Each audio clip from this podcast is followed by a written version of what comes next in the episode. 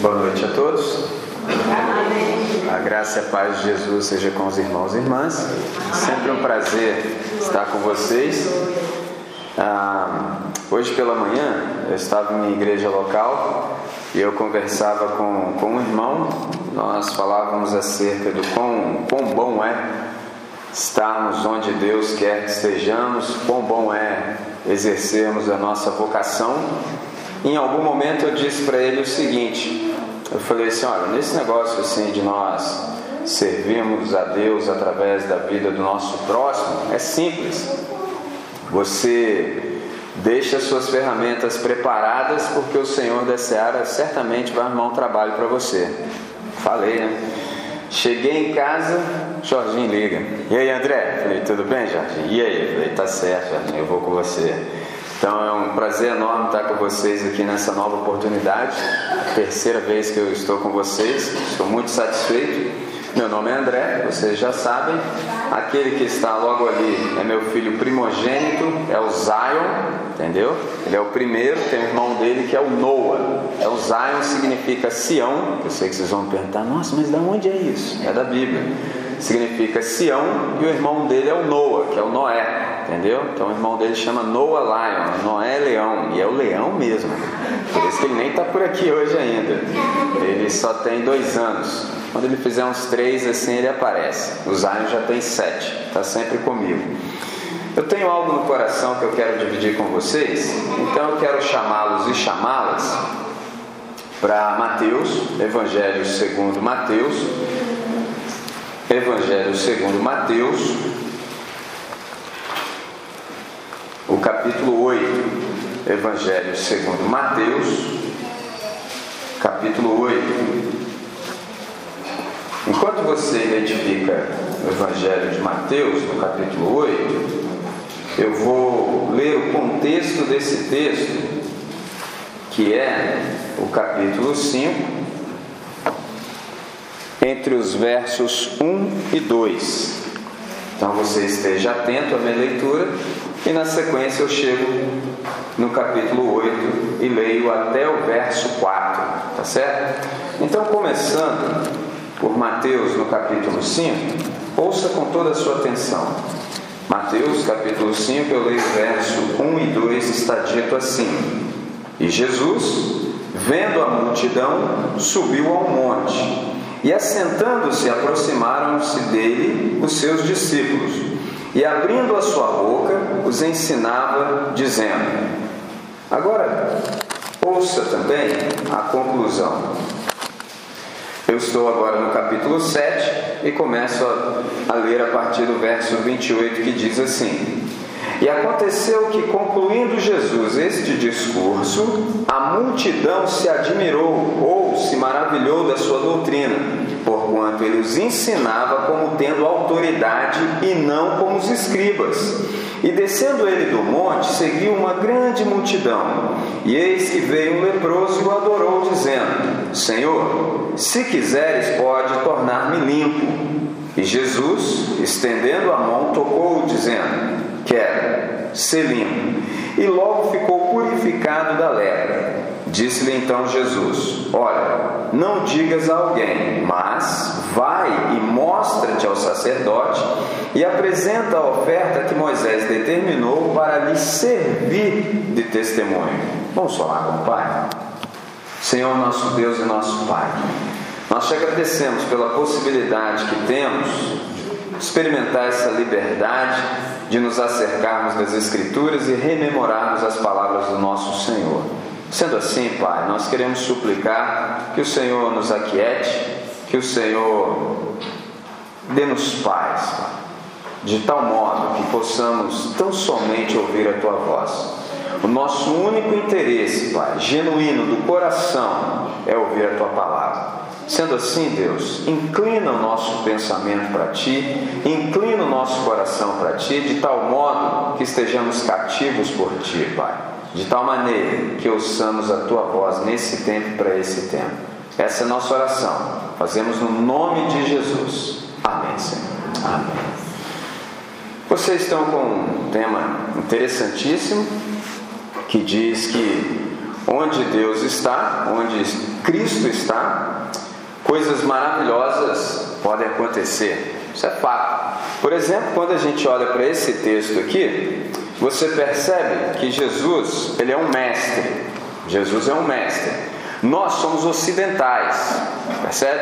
Então, nem todas as coisas que estão ditas na Bíblia nós percebemos assim com toda clareza de modo imediato. Por exemplo, eu acabei de te dizer que Jesus é um mestre. Talvez, se você já está ligado, você fala assim: André, mas onde você leu aí que ele é um mestre? Eu li, só que você talvez não percebeu, porque você, como eu, é ocidental. Então você pensa com outras categorias, você pensa de outro jeito. Quando diz que Jesus viu uma multidão, diz que ele subiu ao monte e se assentou. Isso é um código. Percebe? Porque aqui no Ocidente nós temos outra educação, então nós nos acostumamos com outro método. Nós nos acostumamos com esse método de que quando alguém quer falar, ele coloca-se sobre os pés e fala. Percebe? Mas lá no Oriente é o contrário. Quando você quer ensinar algo, oh grato, muito bom. Quando você quer ensinar algo, você se assenta e os seus discípulos se acercam de você e você os ensina. Então, nesse texto, já no capítulo 5, no verso 1, a gente percebe que Jesus é um mestre. Ele é um mestre fantástico, porque Jesus é inteligente.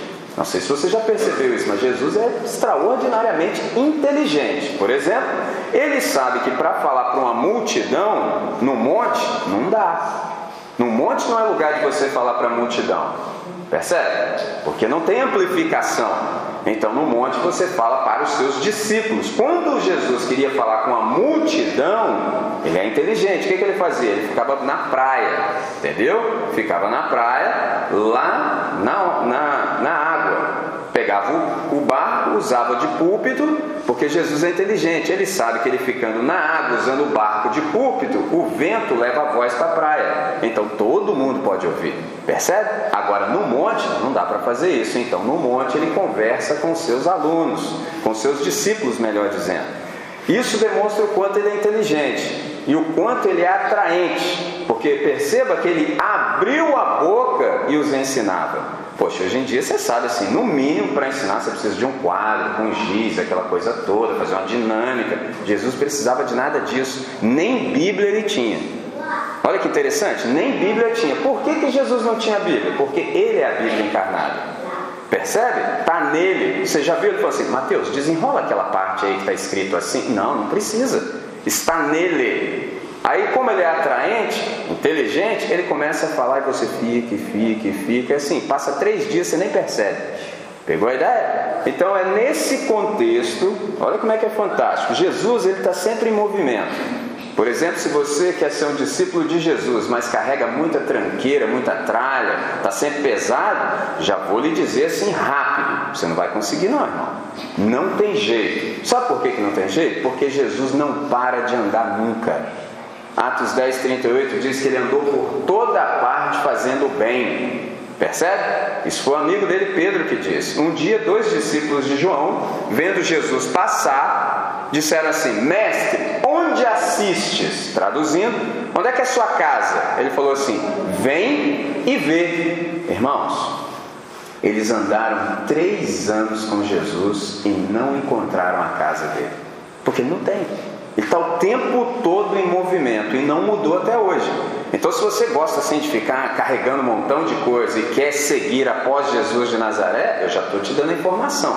Não vai dar, você vai comer poeira, porque Jesus não para de andar nunca. Agora, observe o verbo: diz que Jesus descendo do monte. Interessante fez o que tinha que fazer. Quando ele concluiu, ele desceu do monte. E diz o texto que grandes multidões o seguiam. É o verso 28 e 29. E diz que quando ele conclui esse ensinamento extraordinário, as multidões estavam como? Maravilhadas e espantadas. Por quê? Porque diz o texto que Jesus ensinava como quem tem autoridade e não como os escribas. Isso é fantástico, eles estavam admirados. Aí você fala assim: por que razão? Pela profundidade, pelo conteúdo e a autoridade com a qual Jesus ensinava. Hoje em dia fala-se muito sobre autoridade espiritual. O cara fala assim: eu sou autoridade sobre a sua vida. Diz o texto que a multidão ficou admirada pela maneira como Jesus ensinava. Então aqui já está um ensinamento. O que é autoridade? O que é autoridade? Você viu Jesus bater em algum lugar e falar assim: aqui quem manda sou eu? Você viu isso? Não, ele só abriu a boca e falou. E no final estava todo mundo assim: que coisa extraordinária é essa? Aí a pergunta permanece: o que é autoridade segundo a Escritura Sagrada, segundo o Evangelho, do jeito de Jesus? Autoridade é a capacidade de provocar admiração. Percebe? A capacidade de provocar admiração é pela maneira que você vive que as pessoas te respeitam. E não porque você tem um título, e não porque você deu um tapa em algum lugar e disse aqui quem manda sou eu. Se está precisando dizer isso é porque já tem alguma coisa errada. Percebe? Porque no reino de Deus as coisas são diferentes. Elas são do jeito de Jesus. Ele só abriu a boca e começou a ensinar. E quando terminou, estava todo mundo desse jeito. É extraordinário. Por que, que era assim? Porque Jesus falava de uma outra maneira. Os escribas, por exemplo, eles nunca diziam nada. Eles sempre diziam que fulano disse, que o outro disse, que aquele também disse, e por isso que eu estou dizendo. Aí aparece um rapaz com 30 anos de idade e fala assim: Ouviste o que foi dito pelos antigos.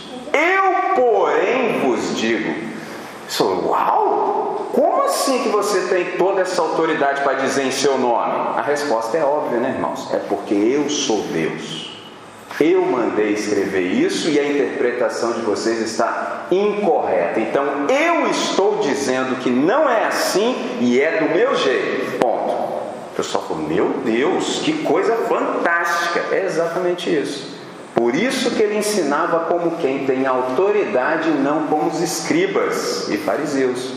E aí a pergunta do seu coração é: André, o que, que é esse negócio aí de escriba e fariseu? Eu ouço direto isso aí, mas não tenho a menor ideia de que seja.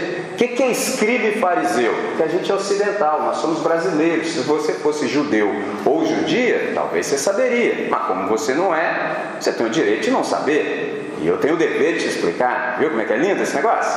Perfeito, né? Não é fantástico? O que, que é um escriba? O escriba era o camarada que achava que sabia tudo que estava escrito na Bíblia. Esse é o escriba. O fariseu é o cara que achava que praticava tudo que o escriba achava que sabia. Pegou a ideia? Viu como é que é isso? Ó, traduzindo, ninguém sabia de nada. Mas um achava que sabia, o outro achava que praticava que o outro achava que sabia. Olha que loucura.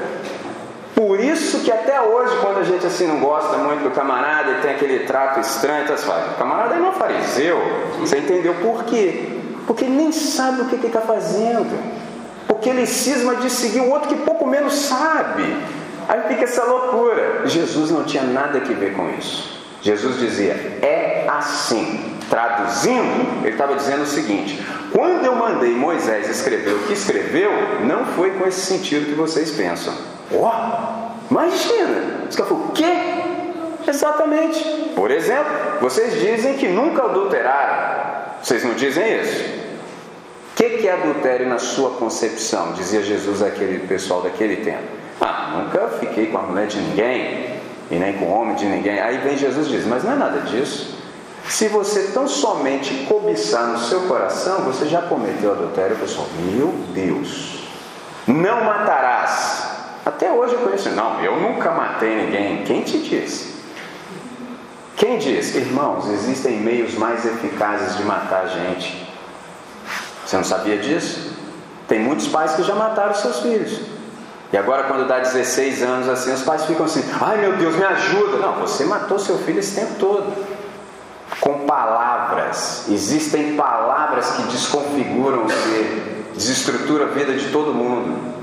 Era mais fácil pegar uma arma, era muito mais rápido. Mas só palavras matam, ferem pessoas. Quanta gente não é ferida desse jeito? Percebe? Isso é não matarás na concepção de Jesus. Aí nenhum de nós está isento. Já viu de vez em quando quando a gente solta aquela que fere as pessoas? É isso que Jesus está falando. Mas geralmente a gente quer dar uma de fariseu. eu jamais matei alguém, sou muito bom. Esse é o nosso problema. Aí quando a gente se depara com Jesus de Nazaré, a gente fica maravilhado. Você fala, meu Deus, eu nunca tinha pensado que era assim. E é assim. Ponto. Por isso que o pessoal estava maravilhado. E o texto segue dizendo que após esse episódio, um leproso entra em cena. Observe o verso 21.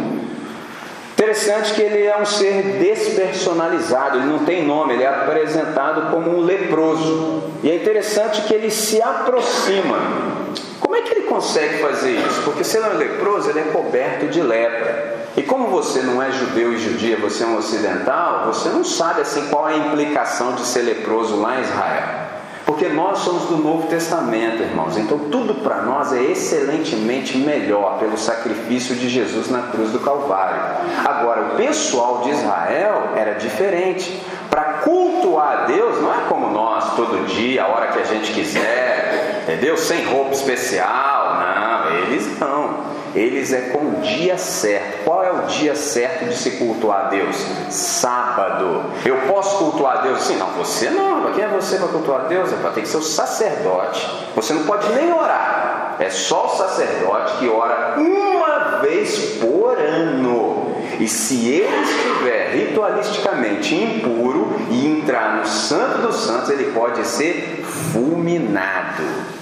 Agora você imagina como é que era servir a Deus naqueles, naqueles dias, nesses moldes, percebe? Então, quando você era impuro, ritualisticamente falando, você tinha que viver isolado, fora da cidade. Leproso é um desses casos, percebe? Mas diz o texto que ele se aproximou de Jesus.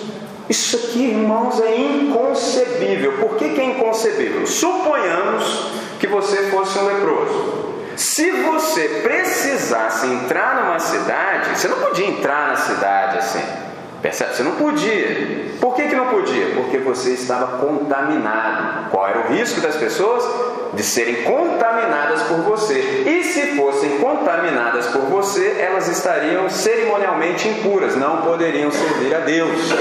Então qual era o trabalho do leproso? Além de chegar na cidade, ele tinha que gritar assim: imundo, imundo. Para quê? Para que eu e você, se estivéssemos lá, saíssemos de cena. E ele passava. Percebe? Mas tem uma multidão, pessoal. Tem muita gente. Porque diz grandes multidões. Bom, a multidão você sabe que é muita gente. Agora, grandes multidões, imagina quanta gente não tinha. Eu te pergunto, como é que esse camarada conseguiu chegar lá? Porque além da multidão, ainda tinha 12 caras assim que faziam cordão de isolamento em Jesus. Como é que esse cara conseguiu se aproximar sem gritar imundo, imundo? Porque se ele não gritasse imundo, imundo, e eu e você percebêssemos que ele estava chegando, a gente tinha que matá-lo. Sabia?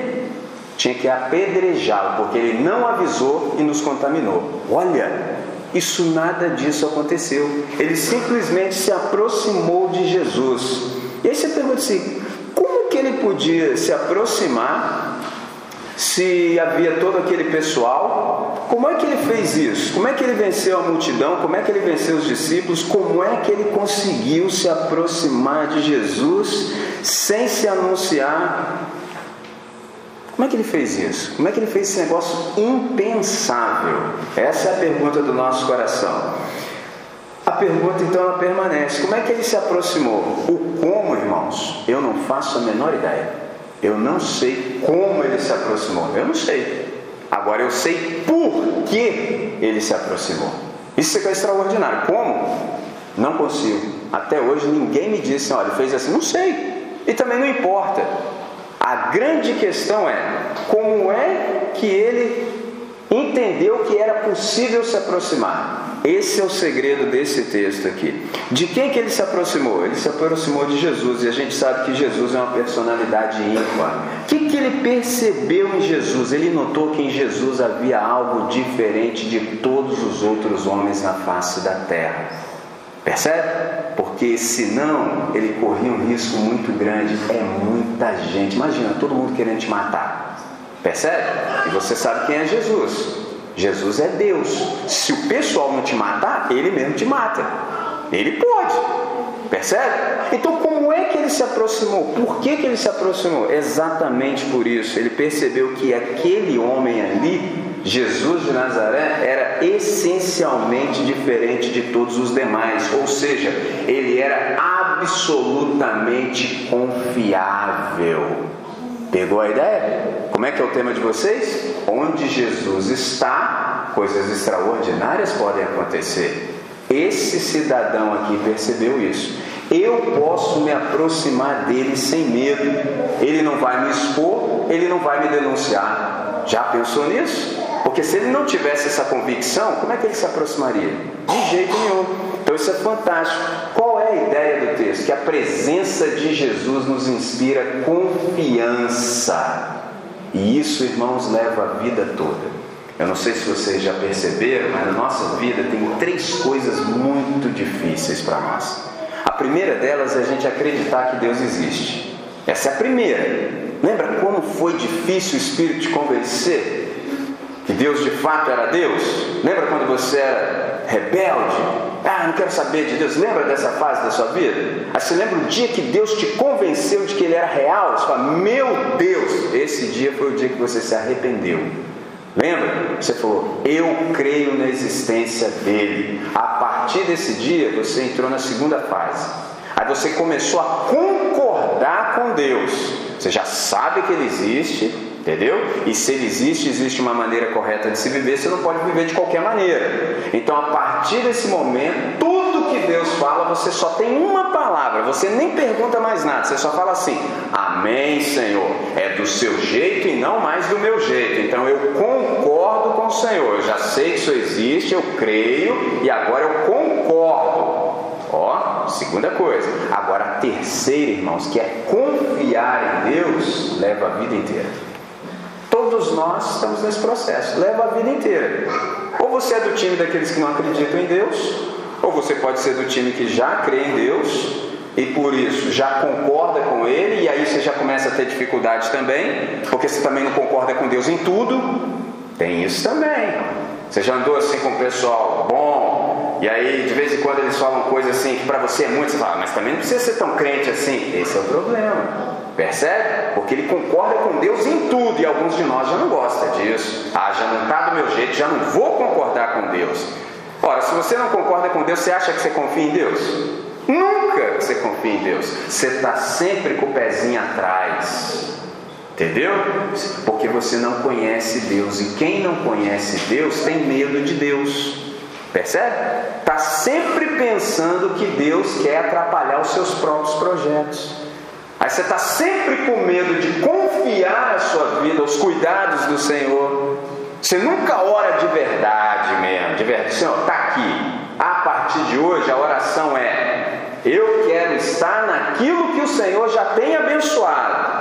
Tem gente que não faz essa oração nunca na vida. O cara ainda está naquela oração assim: Senhor, abençoa os meus projetos, meus sonhos. Ah, vai ficar nessa vida aí, irmão. Entendeu? Vai ficar nessa vida. Agora, quando você concorda com Deus, você confia em Deus, você fala, Senhor, eu não quero saber mais de projeto pessoal nenhum para mim, não, Deus. Quem falou que eu estou apto a dirigir minha vida? Eu não sei de nada, eu me enxergo um palmo à frente do meu nariz. Eu não estou habilitado a me dirigir, Deus. Senhor, vem me dirigir, toma-me em tuas mãos, Senhor. Faz em mim a tua vontade. Vai ser do seu jeito. Oh, vai ser uma maravilha. Leva uma vida inteira para a gente fazer essa oração, irmãos.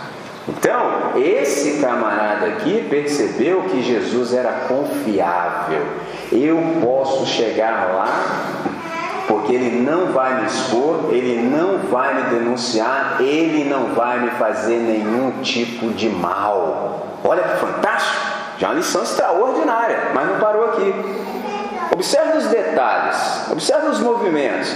Perceba que ele se aproximou e não fez nenhum tipo de anúncio, simplesmente se aproximou. Jesus o recebe, tudo contra a lógica, está tudo errado aqui. Ele não podia ter se aproximado, Jesus não podia ter recebido, e fez mais ainda. Além de se aproximar, além de ser recebido, ele ainda se ajoelhou. Aí falando, o que, que tem de mais, André? Só se ajoelhou. Esse é outro detalhe, irmãos. é porque nós somos ocidentais. Então a gente não percebe o que está acontecendo aqui. Ele se prostrou. Um israelita, irmão, ele morre, mas ele não se dobra diante de outro homem. Você lembra do Sadraque, do Mesaque, do Abednego? Os camaradas foram para a fornalha, mas não se dobraram. Eles aprenderam essa lição, percebe? Então, quando esse cidadão aqui se dobrou diante de Jesus, o que, que ele estava comunicando? Eu sei quem você é. Você é Deus. E nós só nos dobramos diante de Deus. Aí ele se dobrou. Ó, oh, olha que coisa linda. Já estava bom, né? Mas ainda tem mais ainda. Olha o que ele diz. Senhor, se quiseres, podes purificar-me. Isso aqui é uma frase que tem muita verdade, porque isso aqui é uma oração. Perceba, Senhor, se quiseres, podes me purificar. É bem diferente de hoje. Hoje o pessoal não fala mais isso. O cara fala assim, eu determino. Ó, oh, poderoso cara. Agora o cara manda em Deus. Olha que insensatez. Olha que loucura. Agora, olha o padrão. Senhor, se quiseres, pode purificar. O que, que ele está dizendo? Primeiro, tu és digno de adoração, é por isso que eu estou prostrado. Quando ele diz Senhor, ele está falando assim: Tu és o soberano, o Senhor é o supremo. Ou seja, o Senhor tem a supremacia sobre tudo e todos. Nada absolutamente foge ao teu controle. É o Senhor que manda. Traduzindo, não existe nenhuma molécula independente no universo. Tudo está nas tuas mãos. Oh. Então é por isso, por reconhecer essa realidade, é que eu estou prostrado na tua presença ou seja, o Senhor não deve nada para ninguém, o Senhor não precisa prestar contas a ninguém e não pode ser constrangido por nada e nem por ninguém, porque o Senhor é Deus. Oh, que maravilha, né? Tá lindo? Mas tem mais. Aí ele diz assim: tudo podes. Interessante. Quando ele diz tudo podes, o que, que ele está falando? Tu és o Todo-Poderoso. Mas tem um detalhe: é o Senhor quem decide o que vai fazer. É isso que está dito nessa pequena frase: Senhor, se quiseres, podes purificar-me. Interessante que ele não duvidou de que Deus pode ou não. Eu me lembro, tem pessoas que falam assim: Pastor, o senhor acredita que Deus pode fazer isso, isso, aquilo? Olha a pergunta. Qual a resposta mais óbvia? É lógico que sim. Se é Deus, é todo-poderoso. Se é todo-poderoso, é Deus. Ponto. Se ele é todo-poderoso, ele pode todas as coisas. Agora a questão não é se ele pode ou não. A questão é: ele quer? Poder ele pode. Claro, ele é Deus. Para ele não há nenhum impossível. Mas o detalhe é: ele quer. Você tem que saber isso. Senhor, se quiseres, podes purificar-me. Isso é extraordinário. Ele não disse se o Senhor puder, ele disse se quiser, ou seja, se for conforme a tua vontade, se for de acordo com o teu desejo. Essa é uma oração do jeito que tem que ser, irmãos. Eu ouvi com atenção vocês comentando sobre oração e é assim. Por que, que é assim? É o único jeito correto de orarmos? É esse. Senhor, se o Senhor quiser, faça do jeito que o Senhor quiser. Porque saber que o Senhor pode, eu sei, mas faz do teu jeito. Geralmente nós não oramos assim. Geralmente a gente apresenta o que quer e quer dar uma constrangida em Deus para ele fazer o que a gente quer. E a gente dá assim, tipo uma carteirada em Deus. Depende do ambiente. Você falou, oh, Senhor, o senhor não vê como é que eu sou um bom crente? O senhor sabe que eu não falto reunião, campanha, então sou o primeiro. Dá dinheiro para o senhor? Oh, chego juntinho. Olha só que insensatez, que loucura. Senhor, se quiseres. Mas nem sempre a gente se dá conta disso. Nem sempre. Nem sempre a gente se dá conta do que de fato significa orar em nome de Jesus. A gente sabe que as orações terminam assim, em nome de Jesus. Mas poucos de nós talvez saibam, mas o que realmente significa orar em nome de Jesus? Tem alguns que pensam assim: ah, eu falo um montão de coisa para terminar a oração, senão o irmão não vai saber que eu terminei. Já viu quando o cara não fala em nome de Jesus, amém? Você fica assim: e agora é para acabar a oração ou não? Tem gente que acha que é para isso. O que, que significa orar em nome de Jesus? Essa é a pergunta. O que, que significa? É simples, irmãos. Orar em nome de Jesus significa que você está falando com o Pai de Jesus a mesma coisa que Jesus falaria se estivesse aqui agora em seu lugar. Porque a oração não é seja feita qual vontade? A minha ou a dele? Então vocês já entenderam onde nós nos metemos, né? Traduzindo, talvez você não entendeu. Você pode falar o que você quiser, irmão. Deus só vai fazer o que Ele quer. Você nunca prestou atenção nisso? Seja feita a tua. Então você pode pedir o que você quiser, irmão. Ele só vai fazer o que ele quer. Você não pode constrangê-lo. Não adianta. Ele só faz o que ele quer. E outra, ele só ouve o filho dele. Ponto. Se você pensar um minutinho, você vai falar: Ih, André, peraí. Então quando eu estou falando, Deus não está me ouvindo? Tem que te dar uma notícia, irmão. Talvez você não saiba disso. Não. Deus nunca te ouviu. Mas foi. Deus nunca ouviu nem a mim, nem a você. Ele só ouve Jesus de Nazaré. Presta atenção nesse texto aqui, ó, Romanos 8, 26. Ouça com toda a sua atenção. Olha só. E da me... Falando sobre oração. E da mesma maneira também, o Espírito ajuda as nossas fraquezas. Por quê? Por quê? Não sabemos o que devemos pedir como convém. Está escrito aqui. Mas o mesmo Espírito intercede por nós com gemidos inexprimíveis. Quem está orando por nós? O Espírito Santo. Por que, que o Espírito Santo está orando por nós? Porque nós não sabemos pedir nada que preste. E nem do jeito certo, a gente só pede bobagem. O mundo jaz em quem? No maligno. Se nós não concordamos com Deus, você acha que você vai pedir para Deus para gastar com quem? Pegou? Você acha que Deus vai te ouvir? Você já parou para pensar se Deus tivesse ouvido pelo menos três orações suas? Onde é que você ia estar hoje? Está percebendo? Agora olha o que diz no verso 27. E aquele que examina os corações e sabe qual é a intenção do Espírito, e é ele, segundo Deus, que intercede pelos santos. Graças a Deus por isso. Traduzindo, quando eu e você oramos, sabe o que, que acontece? O Espírito Santo faz uma adequação daquilo que está sendo dito à vontade de Deus. A gente está falando um montão de coisa. Aí o Espírito Santo fala: Pai, não é nada disso. É isso aqui, ó. Aí Deus fala: Isso aí eu faço. Entendeu? Então você sempre recebe o que recebe de bom de Deus, não é porque você é bom, é porque Jesus é bom e conquistou esse direito para você. Por isso que você ora em nome dele e não no seu. Já chegou, Senhor, em nome do Andrezão. Você já pensou um negócio desse? Em nome de Jorginho, que é um cara legal. Onde tem isso na Bíblia? Nunca teve. É em nome de Jesus. Aí você fala: Uau, que coisa extraordinária! Senhor, se quiseres, o Senhor pode. Interessante. Ou seja, tu tens todas as possibilidades. Essa é uma oração do jeito que deve ser. O que é orar, irmãos? Orar é ter uma audiência com Deus. Orar é falar com quem resolve. Orar é ter uma conversa com Deus acerca daquilo que nós estamos fazendo juntos. Por isso que a gente ora. E as únicas pessoas no universo que oram são aquelas que são dependentes. Só os dependentes oram. Aqueles camaradas assim que são independentes nunca vão orar na vida. Para quê? Ele mesmo dá jeito. Agora, nós oramos mesmo é quando o negócio esquenta. Vou traduzir. Já viu quando a chapa esquenta? Não tem jeito. Agora, ah, é nesse dia você ora mesmo. Porque de vez em quando é assim, é só por desencargo de consciência.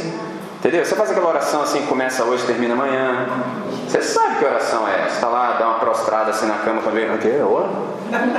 Agora, quando o negócio esquenta, não tem ninguém para te socorrer, você fala, meu Deus, aí você ora mesmo. Você se derrama diante de Deus.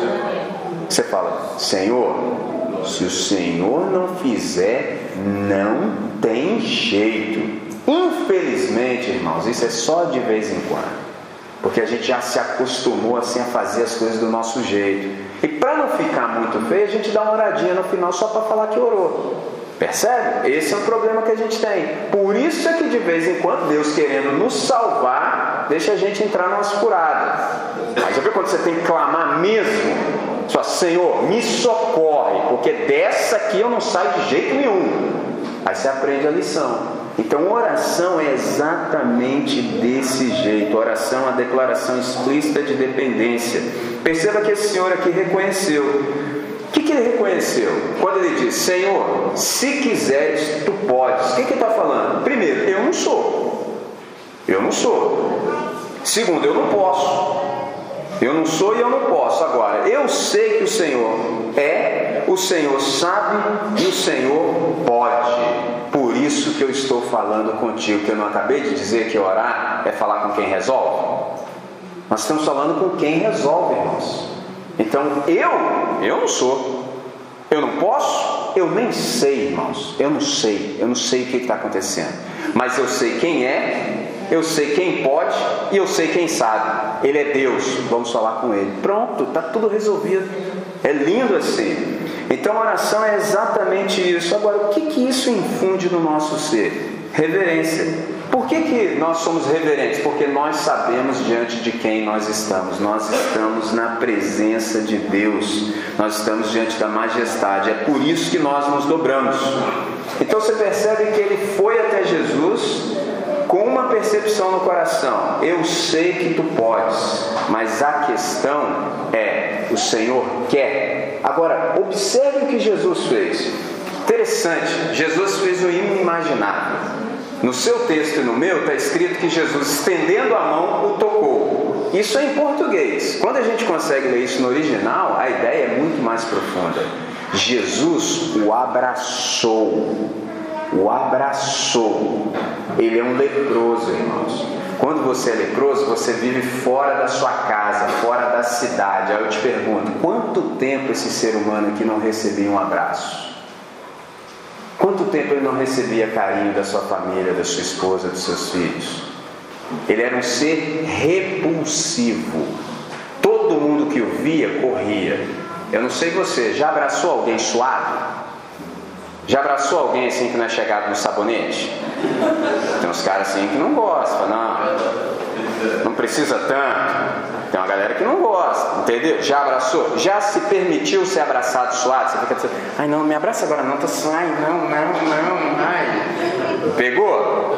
O cara era leproso não podia ter contato. Jesus o abraçou. Pedido dele? Senhor, se quiseres, pode me purificar. É lógico que pode. Como? Com uma palavra. Percebe? Deus disse assim: haja luz e houve luz. Não foi? Então Jesus não precisava ter tocado no cara. Aqui tem um ensinamento. A pergunta é: e por que Jesus fez isso? Sabe por quê? Porque primeiro, antes de operar no lado de fora, no exterior, Jesus começa de dentro para fora. Então Jesus curou ele psicologicamente a partir do íntimo que, que Jesus está comunicando? Você para mim tem valor. Antes de eu querer a sua cura, o seu restabelecimento físico, eu quero lhe dizer que você para mim é importante. Eu te aceito. Olha que interessante. Geralmente a gente fala que a gente é que aceita Jesus. Não, eu é que te aceito. Vem cá. Ó, e abraçou o cara. E aí ele diz: Quero ser limpo. Imediatamente o cara ficou limpo. Olha que coisa fantástica. O que, que Jesus está ensinando para a gente? Que no Evangelho a transformação começa do lado de dentro. Como a gente é ocidental, assim, para dar uma maquiada no nosso pecado, inventaram um negócio chamado cosmético. Avon. Então a gente é bem feio assim, entendeu? Cheira mal a beça, mas a gente joga um talco em cima, entendeu? A gente joga um talquinho, bota um creme, entendeu? Um cara tá distorcido, mas joga um creme. Aparentemente, o cara vai levando. Só que aos olhos de Deus é uma feiura total. Nenhum avô na face da terra resolve. A única coisa que resolve a nossa feiura aos olhos de Deus é o sangue de Jesus. Percebe? É o sangue de Jesus vertido na cruz do Calvário. E aí, se você não tem o sangue, Irmão, você pode ter todo o avon que você quiser, jabuti, boticário, não resolve. Você cheira mal às narinas de Deus. Olha o que eu disse. E somos todos nós, irmãos. Porque geralmente na nossa sociedade a gente classifica. Tem os leprosos de hoje. Quem são os leprosos de hoje? Já viu o pessoal assim, a gente fala assim, os moradores de rua, entendeu? As crianças abandonadas na rua, em situação de rua, as prostitutas, o pessoal assim, cinco dedos, esses aí são os leprosos de hoje, são todo aquele pessoal que a gente deixa à margem. Mas o problema que a gente não percebe é que todos nós somos leprosos aos olhos de Deus. Porque lepra na Bíblia é um símbolo do pecado. Então todos nós estávamos fora desse negócio. Qual é a mensagem de Jesus de Nazaré? Eu estou acolhendo todo mundo de volta. Por que, que ele está acolhendo? Porque Jesus de Nazaré é misericordioso. Percebe? Só ele tem essa capacidade extraordinária de abraçar a nossa miséria. A gente é mal cheiroso às narinas dele. A gente não cheira bem, mas ele tem a capacidade de nos amar e nos abraçar e nos acolher. E aí você se ergue, você se sente e fala, uau! Porque em nós, geralmente, a gente acha que o nosso valor está nas coisas que a gente ostenta, nas coisas que a gente aparenta. Por isso que a gente gasta muito dinheiro nisso, viu? A gente gasta muito dinheiro nisso. Não é isso que é o importante para Deus. O importante para Deus é um coração confirmado em graça. E só Ele sabe. Só Ele sabe quem está e quem não está de fato. Nessa noite a mensagem do Evangelho é exatamente essa. Qual? Jesus ele veio nos recepcionar. Não importa o ambiente que você está, não importa a sua condição, ele veio te buscar. Aí você fala assim, André, mas como é que eu vou me entregar assim para ele? Será que ele é confiável? Já me fizeram essa pergunta inúmeras vezes. A única resposta que eu tenho plausível é: se você não puder acreditar e confiar e se entregar a Jesus de Nazaré que morreu na cruz no seu lugar, você vai confiar em quem? Jesus de Nazaré é absolutamente confiável. Ele já demonstrou isso, ele morreu por você, sendo você ainda pecador, já está feito. Se você quiser se entregar, ele te recebe. Essa é a mensagem do Evangelho que mais? Vale a pena correr o risco pela fé. Você pode se aproximar de Jesus, ele não vai te denunciar, ele não vai pegar em pedra para te matar. Pelo contrário, ele quer te restaurar para você fazer parte da sociedade, fazer parte do todo e não ficar andando mais como marginal. Percebe como é que é lindo? Ele quer te reintegrar, ele quer fazer você útil novamente. A única maneira de sermos útil na face da terra, cumprindo a nossa vocação e nos entregando para Deus. Essa é a mensagem do Evangelho. Por isso que em todos os ambientes em que Jesus de Nazaré se faz presente, coisas extraordinárias podem acontecer. Porque Jesus de Nazaré é esse tipo de Deus que nos inspira confiança. Você pode confiar integralmente em Jesus de Nazaré. É lindo assim. Ele já demonstrou isso para gente. Ele é confiável.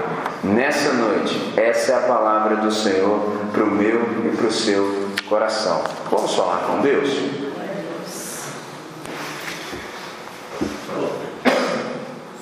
Pois sim. Interrompi, não. Não, não.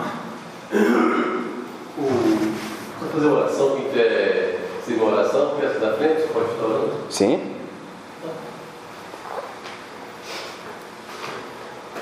Temos paixão?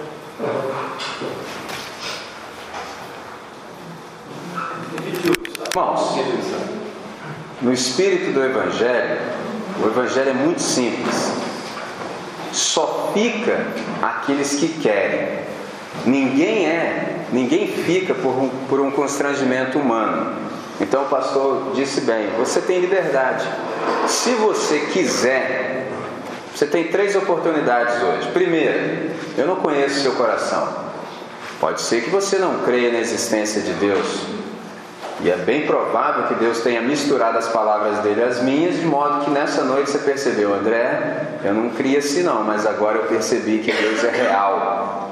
E se Deus é real, eu tenho percebido assim que eu estou totalmente fora daquilo que Ele tem para minha vida. Essa pode ser sua oportunidade. Entregue-se para Deus. Concorde com Deus. Mas pode ser também que você fala, André, eu preciso de oração porque eu não confio em Deus. Eu até cito o nome de Deus, essa coisa toda, eu estou aqui sempre e tal, já até me acostumei. Eu sei até falar como os crentes, eu sei tudo já, mas confiar em Deus mesmo, não confio. Tanto é que não confio que a minha vida demonstra isso. Aqui eu sou uma coisa, diante dessas pessoas, eu já sei como assim interpretar. Mas assim, meu coração não está nesse negócio, porque eu não confio em Deus. Nessa noite você pode se arrepender dessa maneira de viver e pode começar a viver com integralidade, sem andar com medo por aí, porque geralmente quando você não confia em Deus, você tem uma vida dupla. E aí aqui você é uma coisa, ali você é outra, acolá é outra ainda. Aí fica cheio de paranoia na cabeça, porque nem pecar você consegue pecar direito. É, ué. Porque você vai se entregar ao pecado, mas aí há um quê assim de palavra de Deus no seu coração e você fica todo constrangido, a mente fica pesada, a consciência. Mas aí também quando você está assim com o pessoal sério de Deus, que leva Deus a sério, você também não consegue produzir. Não consegue. Pode te virar de cabeça para baixo, sacudir que não sai meio versículo bíblico de você. Aí você vai ficar nessa vida até quando? Percebe? Tome uma posição com Deus. Se você quer servir a Deus de fato, faça do jeito dele. Se não, sirva o pecado, mas com integralidade. Faça assim, eu vou me entregar ao capeta. É simples assim. Percebe? O Evangelho é assim, mas é sem constrangimento humano. Se você quiser, fale com Deus. O caminho já está aberto pelo novo, pelo sangue de Jesus. É um novo e vivo caminho. Vamos falar com o Pai? Vamos orar? Senhor nosso Deus e nosso Pai, sempre há alegria no nosso coração pela exposição da Tua palavra. Nessa noite, Deus, nós percebemos que o Senhor nos tem falado, o Senhor nos tem confrontado e nós queremos aproveitar essa oportunidade, Pai. Nós queremos consertar a nossa vida contigo. Então nós queremos fazer bom uso dessa oportunidade porque nós reconhecemos que o Espírito Santo nos ajuntou aqui para trabalhar em nós. Então, ó Deus, faz o que deve ser feito em cada um dos corações que se dispõem agora diante de Ti, Pai. Toca-nos, ó Pai, de tal maneira que percebamos que o Senhor é um Deus confiável, Pai. Ajuda-nos, ó Deus, em nossa incredulidade a crermos de fato em Ti e concordarmos contigo e reconhecermos que a Tua vontade é boa, perfeita e agradável, Pai. Mostra para nós que a Tua vontade é o que dá sentido e significado à nossa vida, Pai. Ajuda-nos, ó Pai, a cada nova oportunidade, a confiarmos integralmente em Ti, Pai, de modo que os nossos olhos estejam fitos em Ti, o tempo todo, todo o tempo, Pai, que nós possamos de fato receber de Ti esse encorajamento nessa noite para o máximo louvor da Sua glória. É nossa oração sempre em nome de Jesus. Amém, Senhor. Amém.